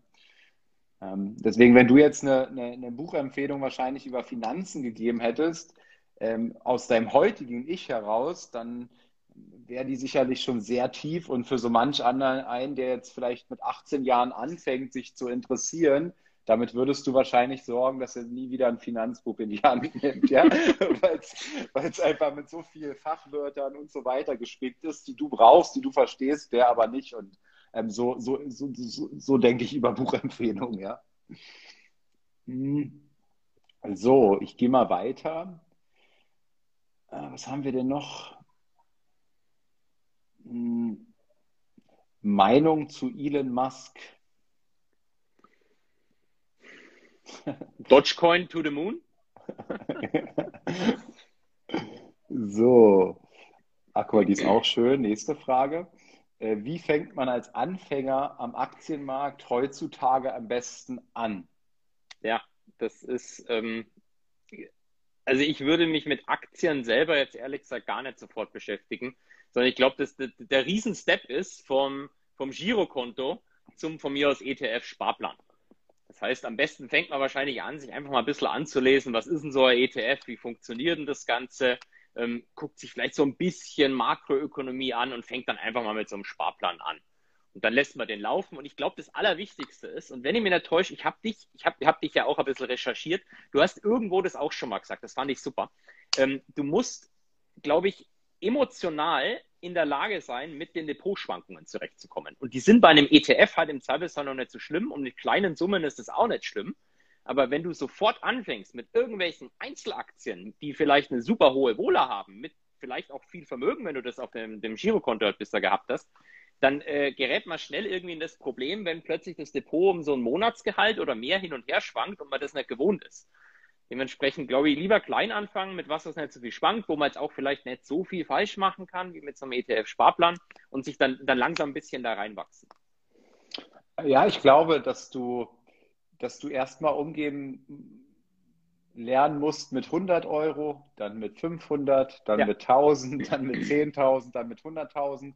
Ähm, und das sieht man ja häufig auch bei so Lottogewinnern oder so, die dann auf einmal ja. 10 Millionen in die Hand bekommen. Ne? Die, die konnten schon nicht mit 10.000 umgehen, also können sie auch nicht mit 10 Millionen umgehen. Und deswegen halte ich diesen ersten Schritt immer für enorm wertvoll, wenn du mal dein Depot laufen lässt und naja, dann sind dann sind dann 1000 Euro vielleicht äh, mit 18 irgendwann drin, ja, die du gespart hast, bis du, bis du meinetwegen 20 bist oder so. Und dann kommt halt mal so eine Corona-Krise und da sind noch 600. Und dann wird dich das in dem Moment schon so richtig hart, äh, das wird dir richtig nahe gehen dann auch. Ne? Ja. Und daraus kannst du so viel lernen, was viel, viel mehr wert ist als äh, diese 400 Euro Buchwertverlust, die da gerade passieren. Aber das Learning, was du daraus erzielen kannst für deine Zukunft, wenn du dann am Ball bleibst und irgendwann vielleicht 10, 50 oder 100.000 oder eine Million oder was auch immer dann in deinem Depot hast, dieses Learning wird dann in dem Moment richtig viel wert sein, glaube ich. Ja, deswegen ähm, äh, es ist, ist nur zu wünschen, dass du im Grunde mit 18 anfängst und mit 19 die erste richtig harte äh, die Börsenkrise kommt. Ja, ja, nee, genau, genauso sehe ich das auch. Ich hatte den unfairen Vorteil, ich war, war ein bisschen schon gepolt dahin, ähm, weil ich vorher mich einige Jahre lang ziemlich stark mit Online-Poker beschäftigt habe. Und da, da, da ist es ja auch ganz wichtig, dass du so emotionale Downsides ertragen kannst. Und die sind dann im Zweifelsfall vielleicht noch, also es geht ein bisschen volatiler zu als am Aktienmarkt. Ja, ich finde es ich find's ja beim Poker ja auch immer so interessant, dass die, dass die, so, so die Profispieler, wenn die jetzt, ähm, sagen wir, äh, sie haben zwei Asse auf der Hand und äh, vorm Flop ziehen sie alle raus, also spielen nur gegen einen anderen Spieler. Und dann hast du ja irgendwie eine Wahrscheinlichkeit, das wirst du genauer wissen, aber irgendwie 83 Prozent. Ähm, und dann verlieren sie diese Hand trotzdem noch, ja. Und jetzt wird ein Profi-Pokerspieler ähm, in dem Moment sich, sich sozusagen nicht tief ärgern, nicht tief emotional da reingehen, weil er genau weiß, diese eine Situation muss ich nur oft genug spielen genau. und ich werde eben, ähm, werde eben gewinnen. Ja? Wenn, ich, wenn ich immer wieder all in gehe gegen so einen Typen, ähm, der sowas dann, dann mitgeht, dann werde ich langfristig gewinnen. Und meine Aufgabe als Profi-Pokerspieler ist es nur, möglichst oft in diese Situation mit genau dieser Gewinnwahrscheinlichkeit ähm, zu kommen. Ne? Und so ähnlich ja. ist es ja auch ähm, ein Stück weit dann an der Börse. Genau, deswegen hast du beim Poker dann früher deine 16 Tische parallel offen gehabt, deine Scan-Programme, die die Idioten gefunden haben und dann musst du es einfach nur oft genug gegen den Idioten alles reinschieben. ja, ja. Ja, cool. Ich guck mal noch, ob ja, du musst den Chat auch ein bisschen beobachten. Da ja, bin ich nicht ich, so. Ähm, das, das, meinte ich übrigens nicht despektier, despektierlich, als ich da gesagt habe, den Idioten gerade, sondern es gibt halt Leute, die haben zu viel Geld und die zocken gerne, bei denen das Spaß macht. Und äh, mit denen will man dann halt möglichst oft am Tisch sitzen. Und das sind Idioten. Ja, aus seiner Sicht ist es wahrscheinlich kein Idiot. Der hatte riesen Spaß. Ähm, Im Fachjargon nennt man das ja Fische. ja, genau. äh, hier ist noch eine Frage. Wo bist du in Öl investiert? Ähm, mit äh, BP. Wir tanken auch ihren Golf voll. Dann habe ich eine, eine Exxon und habe jetzt neu dazugenommen äh, eine Canadian Natural Resources. Aber die BP eigentlich hauptsächlich auch deswegen, weil das ein schönes Transformationsplay ist, wie hoffentlich eine Shell, die habe ich jetzt nicht, aber wie eine Shell auch, die einfach immer mehr äh, in Renewables gehen. Und vielleicht in 20, 30 Jahren ist BP nicht bloß das Logo grün, sondern die Energiegewinnung auch. Okay, hier ist die Frage nach einer Broker-Empfehlung. Ich glaube, du hast auf deiner Webseite äh, Broker-Empfehlung, oder? Nee, tatsächlich nicht. Ich will das mal machen. Ähm, ich habe auch so eine versteckte Website mal gebaut. Vielleicht hast du die heimlich gefunden. Die, die habe ich gefunden, aber ich, ich habe den Zweck überhaupt nicht verstanden, weil da gab es überhaupt nichts drauf. Aber irgendwas mit, ich weiß es nicht, ob Scalable war oder irgendwas, da habe ich raufgeklickt, da ist auch nichts passiert. Und, ja. Also Scalable kann ich immer sagen, Scalable ist super. Einfach aus dem Grund, ähm, weil ich die Gründer halt kenne. Das waren äh, mein, mein, genau meine Kollegen bei Goldman, muss ich dazu sagen. Also der eine war, der saß wirklich die ganze Zeit neben mir. Dementsprechend cool. Scalable kann ich immer empfehlen, nutze ich selber auch, weil Scalable ist super. Aber du sollst sie ja nicht empfehlen, weil du jemanden kennst. Natürlich nicht. Aber ähm, es, es, gehört einfach ein gewisses Vertrauen, würde ich sagen, dazu, wenn du, wenn du zu so einem Broker gehst. Ähm, ja, mit einer Trade Republic, der ich auch lange, habe es jetzt mittlerweile zugemacht, da glaube ich, kann man auch nichts falsch machen. Ich glaube, man muss halt ein bisschen aufpassen bei diesen Neo-Brokern, ähm, dass man nicht anfängt, zu sehr in diese Gamification reinzufallen, dass du halt die ganze Zeit rein und raus zockst, weil es kostet ja nichts. Ähm, ja, ein Servicer kostet halt doch ein bisschen was über Spread oder Co. Naja, was ich so, was ich so gelesen habe, dass, dass, dass dem ja immer entgegengestellt wird. Also die, die Neo-Broker werben ja dann, was ich mit, mit 1 Euro pro Trade. Und offensichtlich ist das ja viel günstiger als äh, ja. Broker, wo ich jetzt bin, wie der Consorsbank. Ähm, aber wie du sagst, äh, die holen sich dann über den Spread was wieder. Kannst du mir das mal erklären, wie das funktioniert? Ja, das äh, funktioniert aber lustigerweise bei, bei einer Comdirect oder Consorsbank genauso.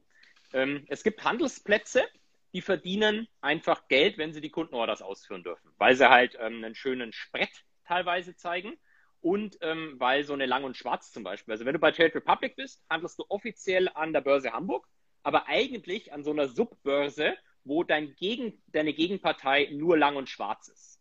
Lang und schwarz, der Market Maker, du kaufst eine Aktie, die verkaufen sie dir. Du verkaufst eine Aktie, die kaufen sie ab. Und durch diese Tatsache, dass sie ganz viele Kundenorders haben, so auch ein Gefühl haben, wann die Kundenorders kommen, können sie dann ein paar Aktien vorher schon, auch danach. Also die müssen die nicht in der Sekunde haben. Ähm, damit verdienen die Geld. Und dass sie diese Orders bekommen, dafür zahlen sie an Trade Republic eine Rückvergütung. Die zahlen sie aber auch an Comdirect, die zahlen sie auch an die Consorsbank, die zahlen sie auch an Max Blue von der Deutschen Bank. Und dieses, dieses, dieses Gerücht, was ich da gelesen habe, äh, ist es so, dass Trade Republic dann mehr an diesem Spread verdient als die Consors oder ist es das gleiche? Das müsste im Wesentlichen das Gleiche sein. Das kannst du lustigerweise ah, ja. nachschauen. Also die sind in dieser Kosten, diesem Kostenausweis verpflichtet, dir das auch zu sagen. Ach ja.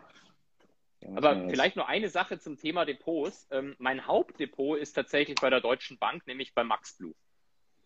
Warum? Und für, wegen der Quellensteuer. Die haben einen ziemlich geilen Quellensteuerservice, dass du zum Beispiel auf Kanadier eben nicht deine 25% Quellensteuer zahlen musst, sondern die direkt auf 15 Prozent reduzieren kannst, die dann voll angerechnet werden auf die deutsche, auf die deutsche Abgeltungssteuer. Und da ist MaxBlue meiner Meinung nach die einzige Bank in Deutschland, die das anbietet. Und das machen die kostenlos. Das ist super. Also für Buy and Hold finde ich die geil. Und jetzt sehe ich ganz oft, dass, äh, dass gerade hier in dieser Finanzcommunity super viele, viele Depots haben oder mehrere Broker äh, bei mehreren Brokern sind. Ähm, ich habe immer gedacht, es liegt daran, dass man möglichst, dass alle möglichst, alle Influencer möglichst viel mit ihren Affiliate-Links verdienen können, dass jeder, dass jeder viele, viele Depots hier hat. Äh, was ist der Grund, warum du mehrere Depots, also du hast ja mindestens zwei, richtig? Oder noch mehr Depots? Warum?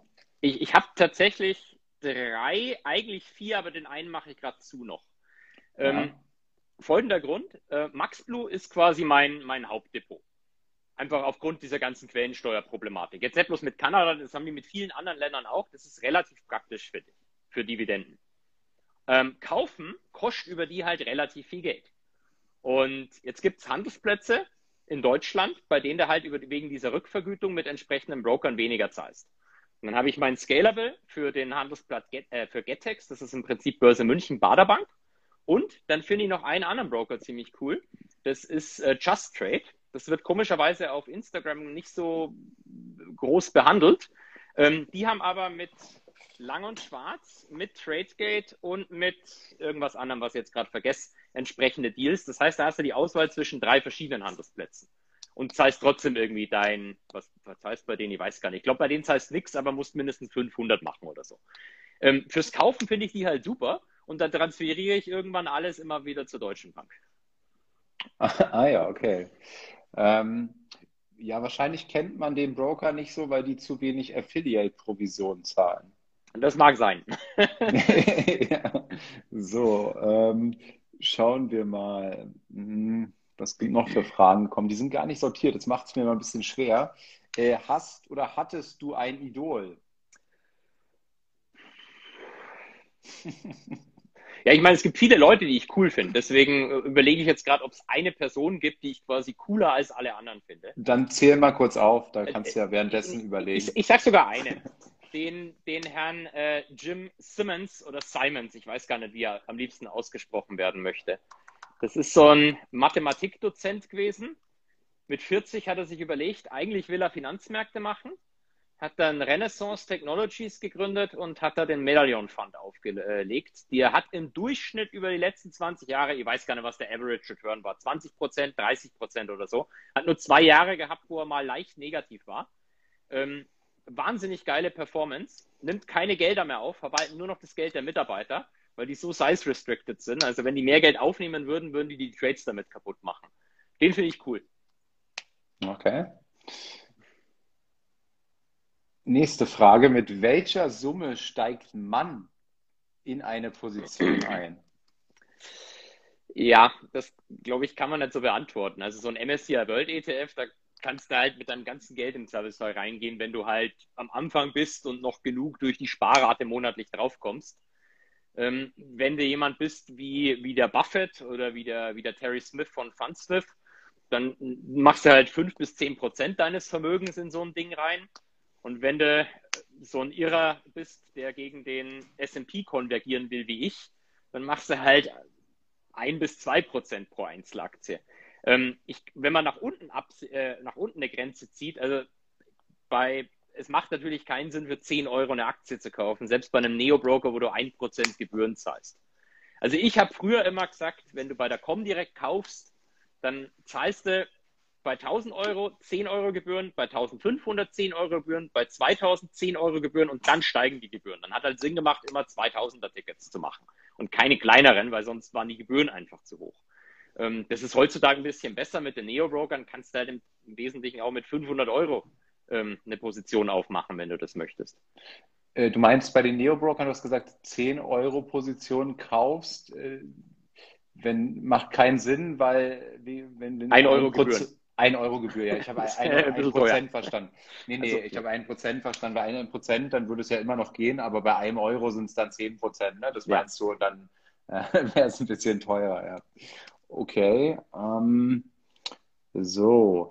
Ach so, Thema Einlagensicherung. Ich glaube, da ist auch immer jede Menge Unsicherheit ähm, drin. Also die deutsche Einlagersicherung, äh, 100.000 pro Person pro Bankaccount. Und dann vielleicht noch die Frage von mir, worauf bezieht sich denn überhaupt die Einlagensicherung? Bezieht sie sich auch auf meine Aktien, äh, nur auf mein Verrechnungskonto oder auf was überhaupt? Also man muss dazu sagen, dass viele Banken noch eine freiwillige on top drauf haben, die geht dann bis 100 Millionen oder so. Also da weiß nicht, ob du da schon dran bist, äh, aber normalerweise kann man da sagen, weil es relativ safe 100 Millionen. Fast. das, das, bezieht sich eigentlich ähm, nur auf dein Verrechnungskonto. Auf deine Aktien halt nicht. Und ähm, das ist lustig. Bei deinen Aktien gibt es auch eine Einlagensicherung. Die ist aber nur bei 20.000 Euro. Also 90 Prozent des Wertes, maximal 20.000 Euro. Und die kann dann entstehen, wenn der Broker pflichtwidrig irgendeinen Unsinn mit deinen Aktien macht. Und dementsprechend ist es, glaube ich, schon wichtig, ein gewisses Vertrauen einfach zu, zu einem Broker, zur Bank zu haben, nicht zu irgendjemandem zu gehen, den kein Mensch kennt. Ähm, weil das passiert, bei, bei Großen ist es noch nicht passiert, aber theoretisch wäre es schon vorstellbar, dass ein Broker einfach deine Aktien pflichtwidrig von mir aus verleiht und der, der sie geliehen hat, der gibt sie dann nicht zurück. Es gibt auch keine Sicherheiten und dann sagt er zu dir, du, sorry Maurice, also ich bin jetzt pleite, ich habe deine Aktien nicht mehr. Das ist theoretisch denkbar, super unwahrscheinlich natürlich, aber theoretisch denkbar.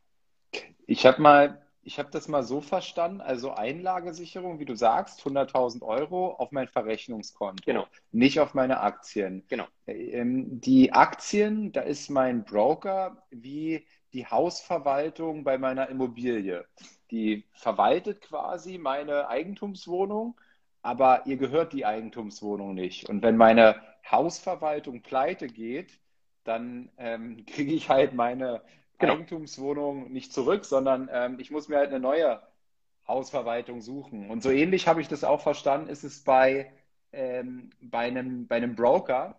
Das heißt, die verwalten das nur und mal angenommen, die Konsorsbank geht jetzt pleite, dann ist sie erstmal verpflichtet, äh, die die verwalteten Aktien von mir mir zurückzugeben, mir zu überschreiben oder dann eben einem neuen Broker zu überschreiben, bei dem ich bin. Da kann genau. es aber jetzt schon ein Risiko geben, dass die äh, Konsorsbank irgendwas gemacht hat, äh, was sie gar genau. nicht durften. Aber es bringt mir dann auch nichts, weil die Aktien sind weg, ja? Genau. Und dann wäre, dann wäre äh, das nur mit 20.000 abgesichert vom Staat, vom Land. Ja. Deutschland. Ja, ah, okay. Das ist wie wenn die Hausverwaltung quasi pflichtwidrig in deine Wohnung geht und die niederbrennt. Ja, ja okay.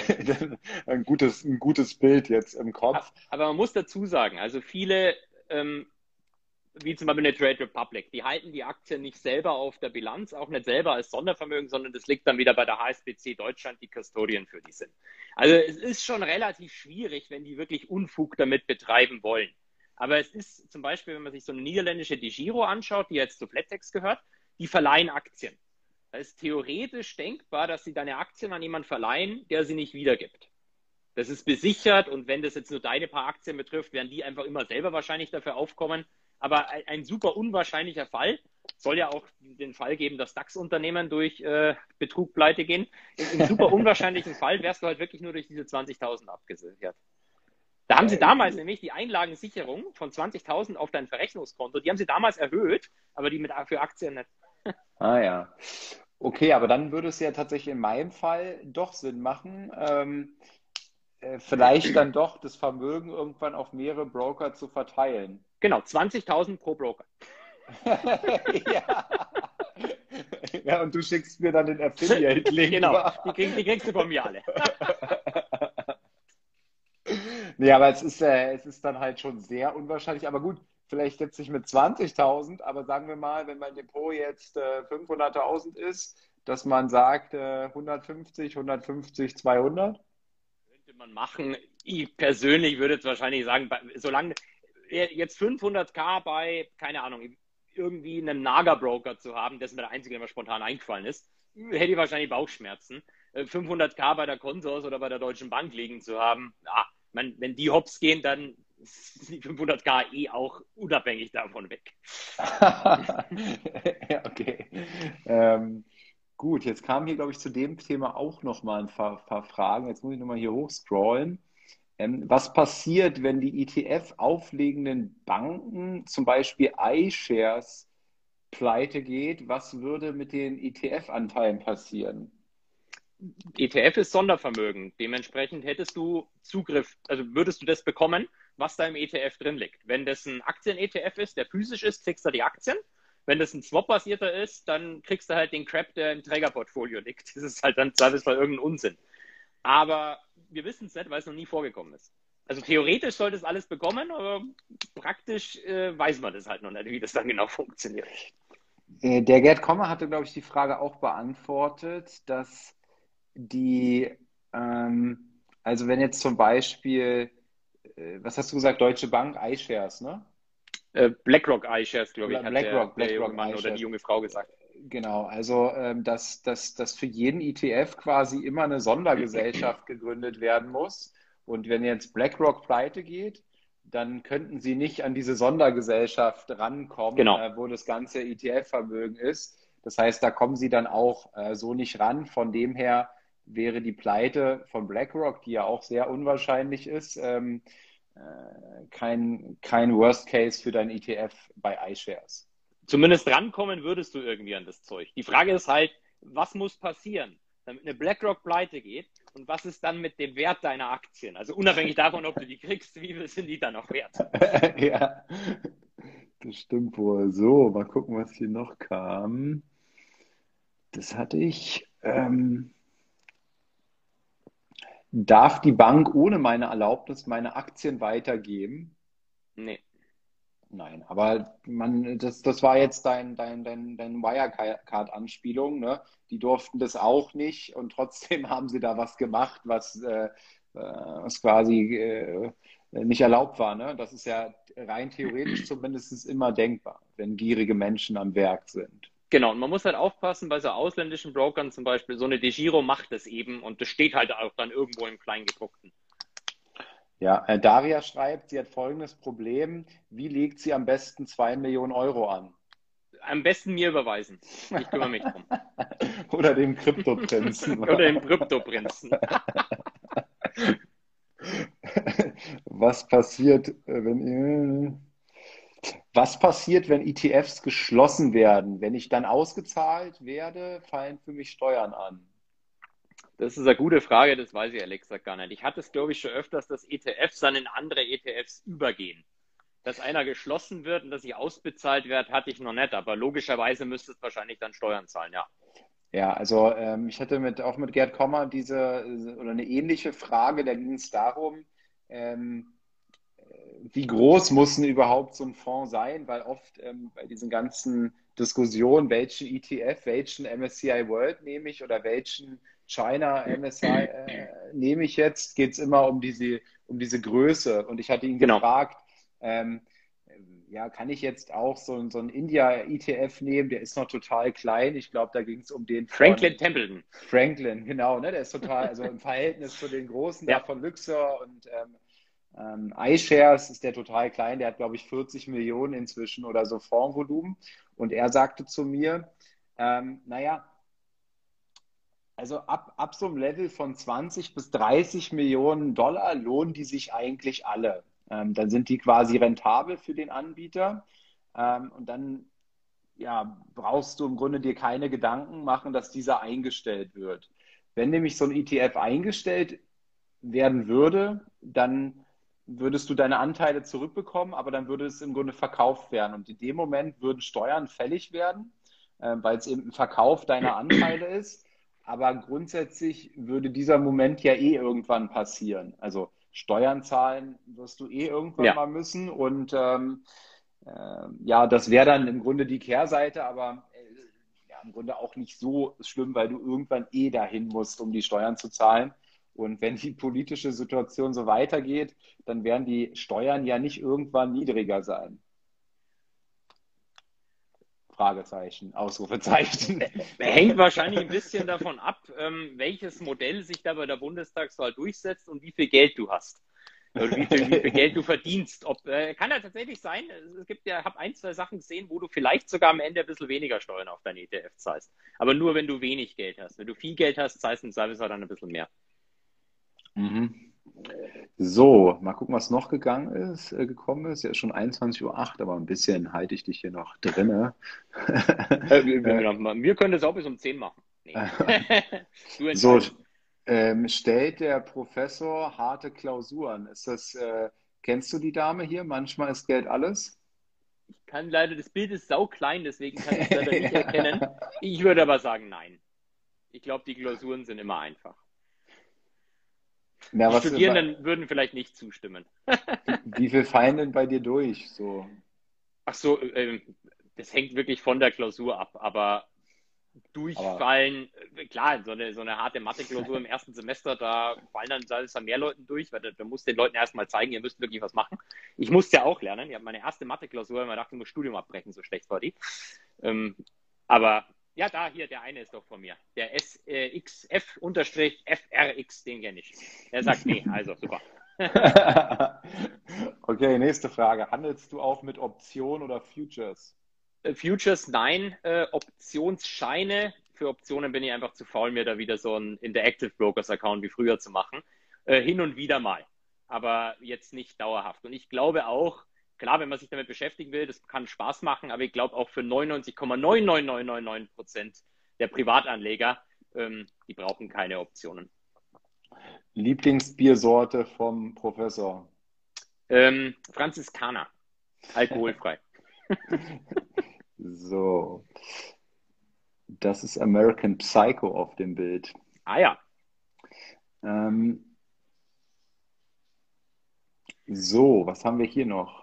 Oh, das kann ich nicht machen. Hey, warum geht das nicht? Muss ich dann vorlesen?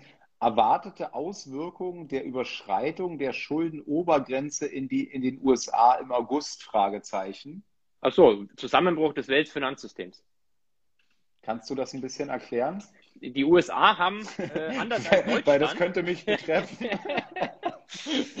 die, die USA haben anders als Deutschland quasi aus der Verfassung abgeleitet ein festes Schuldenoberlimit in Hard äh, Dollar. Also das ist eine bestimmte Zahl. Und die dürfen nicht mehr Schulden machen.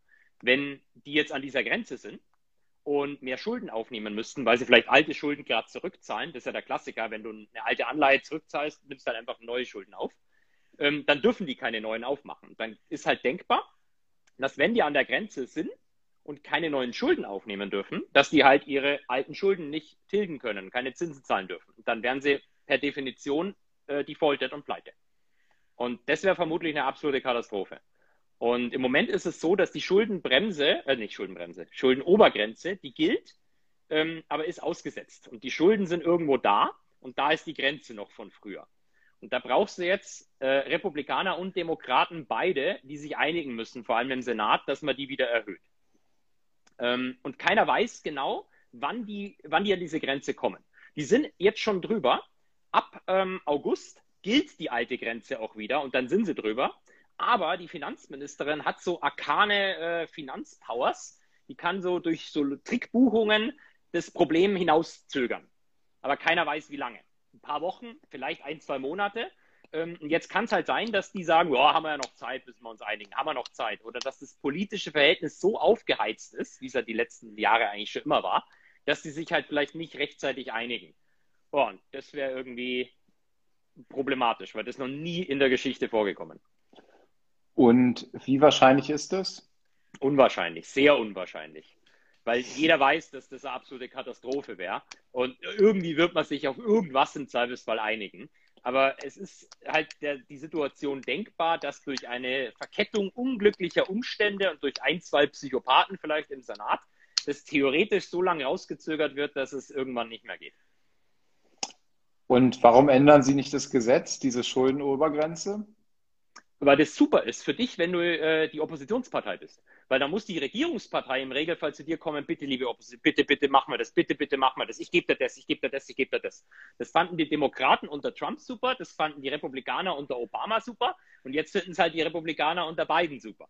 Und das ist, äh, macht halt aus Sicht der Oppositionspartei mal keinen Sinn, das aufzugeben, weil das ist halt so eins der wenigen Mittel, das du dann hast, um ein bisschen was zumindest zu kriegen. Okay. Äh, kann der Professor kurz ausführen, wieso Kleinanleger zu 99,99 Prozent keine Option brauchen? Weil es sau kompliziert ist. Das ist halt wirklich sau. Ich, ich habe mal in meinen QAs so einen Text gepostet. Da könnt ihr reingucken. Das ist von einem ähm, Optionsexperten von der äh, Bank Nomura, Charlie McElligott. Wenn er den Text durchlesen könnt und den versteht, und da verstehe ich die Hälfte nicht, wenn ich mir das nicht angeschaut habe, wenn er dann könnte er Optionen handeln. Aber vorher halte ich das halt für zu komplex und zu risikoreich für die meisten Privatanleger. Ich glaube halt, der Schritt vom Sparkonto zum ETF-Sparplan, das ist irgendwie das Wichtigste. Und alles weitere dann nice to have, wenn man die Zeit hat, sich damit zu beschäftigen. Kannst du mal da darf ich eine wichtige Sache ja, sagen, ja, weil ja, jemand bitte. schreibt, äh, wie unter Trump, da wurden doch ein paar Wochen Beamte nicht gezahlt. Der Government Shutdown, den es in den USA immer wieder gibt, der hat nichts mit der Schuldenobergrenze zu tun. Das wird von der deutschen Presse lustigerweise immer zusammengewürfelt, hat aber überhaupt nichts miteinander zu tun. Dieser Shutdown, dass die Mitarbeiter nach Hause geschickt werden, weil sie nicht mehr bezahlen dürfen, passiert regelmäßig. Das ist aber nicht dieses, dieses, die absolute Katastrophe. Die absolute Katastrophe wäre die Schuldenobergrenze. Wenn du sagst, dass Optionen so schwierig sind, ähm, erklär sie doch bitte mal mit fünf Sätzen. Eine Wette auf die Zukunft. Aber eine hochgehebelte Wette auf die Zukunft, äh, deren Payoff oder deren aktueller Wert von Dingen abhängt, die man als Privatanleger gar nicht anschauen kann. Also ich wüsste zum Beispiel nicht, wo ich mir die aktuelle Volatilitätsoberfläche vom S&P anschauen könnte, ohne dafür einen Haufen Geld für Bloomberg zu zahlen. Okay. Ähm, ich gehe mal auf die Suche. Du guckst im Chat, ja. Ich Ja. gucke hier in diesem, äh, diesem anderen Ding. Um das mit den Optionen zu verstehen, muss man den Hall lesen. Ja, der Hall ist schon mal ein guter Anfang, aber der reicht wahrscheinlich auch noch nicht aus.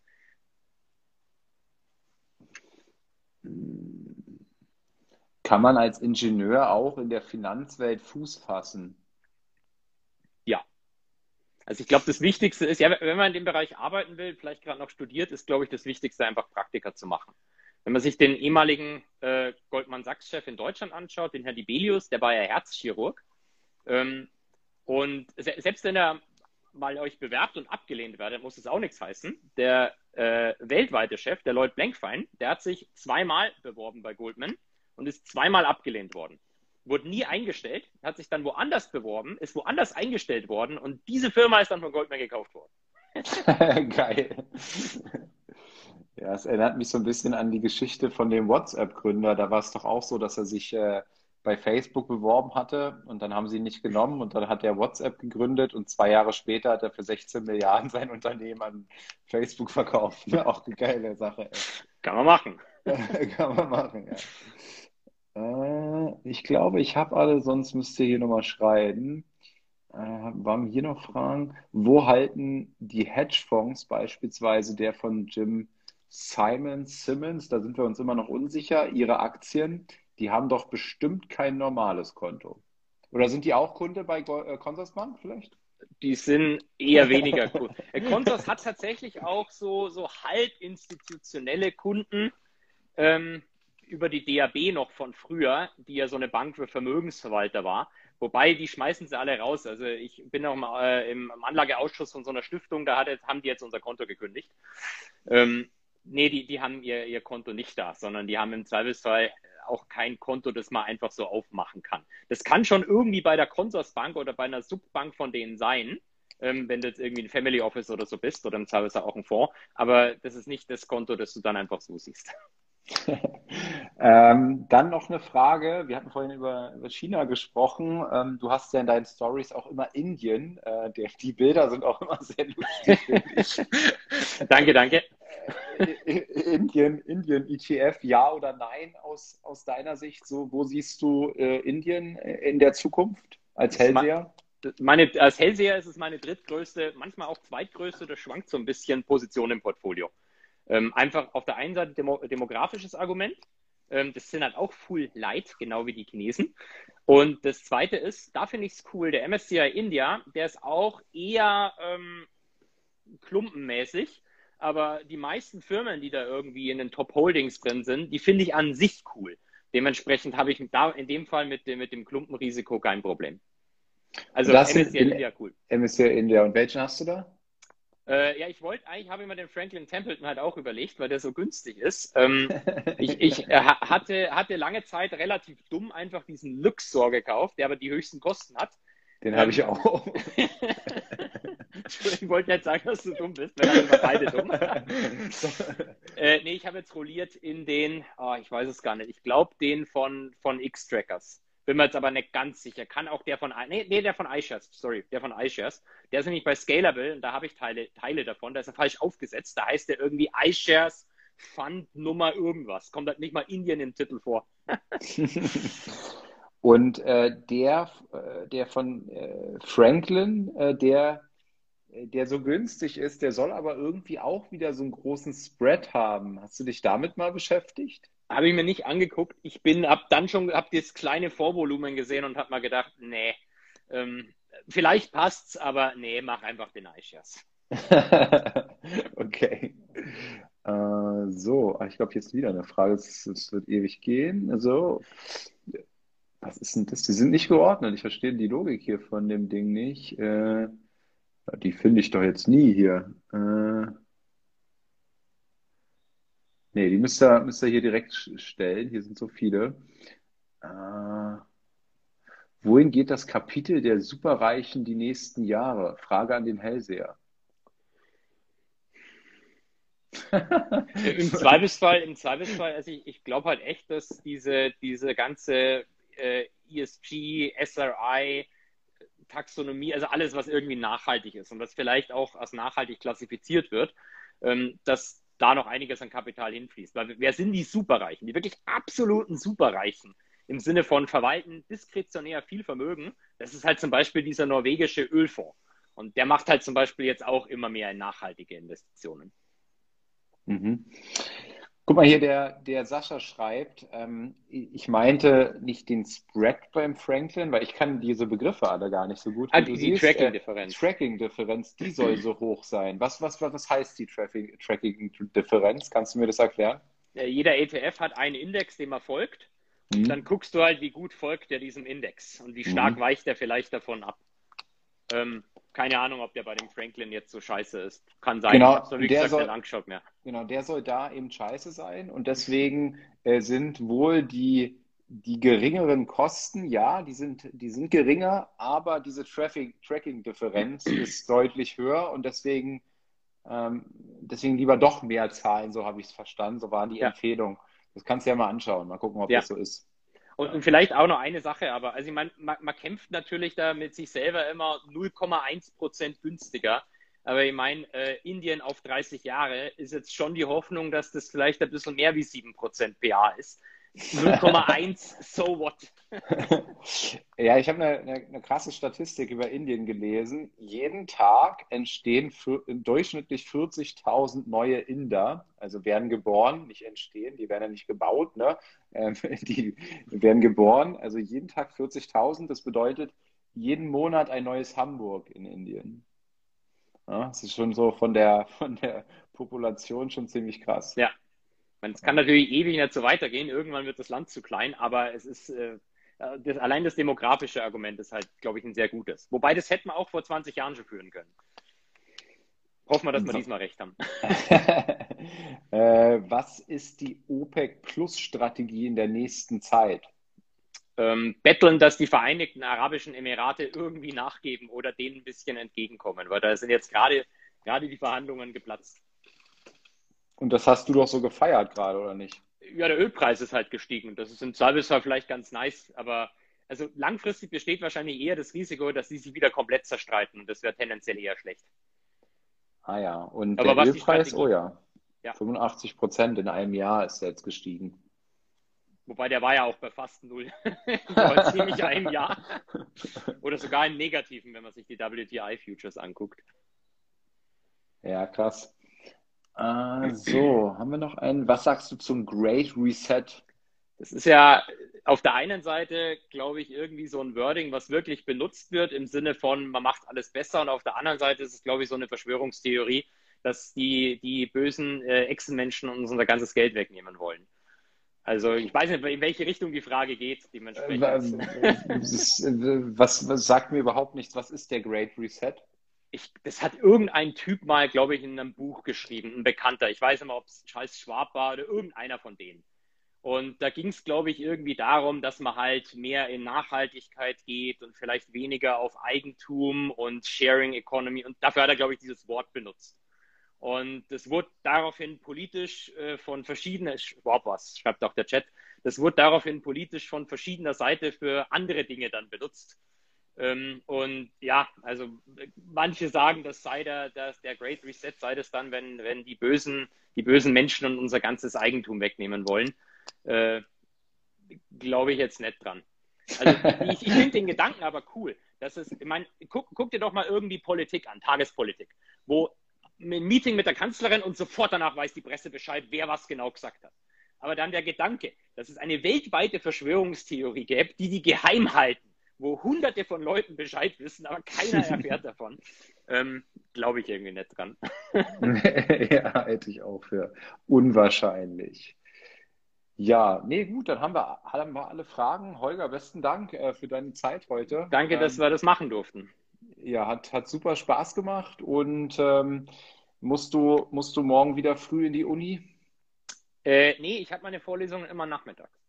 Ach so, das hast du, hast, hast du immer, ja? Hab ich, hab ich, ja, ich, man kann sich das ein bisschen aussuchen. Und ähm, ich mache lieber nachmittags dann teilweise bis abends irgendwie Vorlesungen und arbeite auch bis um, bis um, bis um Mitternacht teilweise mit E-Mails und so weiter. Aber kann dafür vormittags immer Sport machen. Das mag ich lieber. Ja, ja, und das, deswegen hast du auch keine Hose heute an, oder? Ähm, jetzt, das wäre die große Frage. Habe ich eine Hose an oder nicht? Aber ich würde sagen, manche Dinge lassen wir einfach im Dunkeln. Alles klar. Dann besten Dank und schönen Abend noch euch. Ich auch, danke ja? dir. Schönen Abend auch an alle und an dich. Bis bald. Tschüss. Ciao.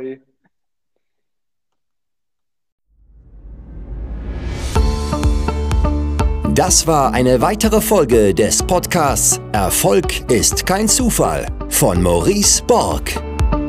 Bitte nimm dir eine Minute und unterstütze uns mit einer Bewertung. Folge Maurice Borg bei Instagram und profitiere von seinen täglichen Buchausschnitten aus den besten Büchern unserer Zeit. Sein Profilname ist mb-maurice-borg.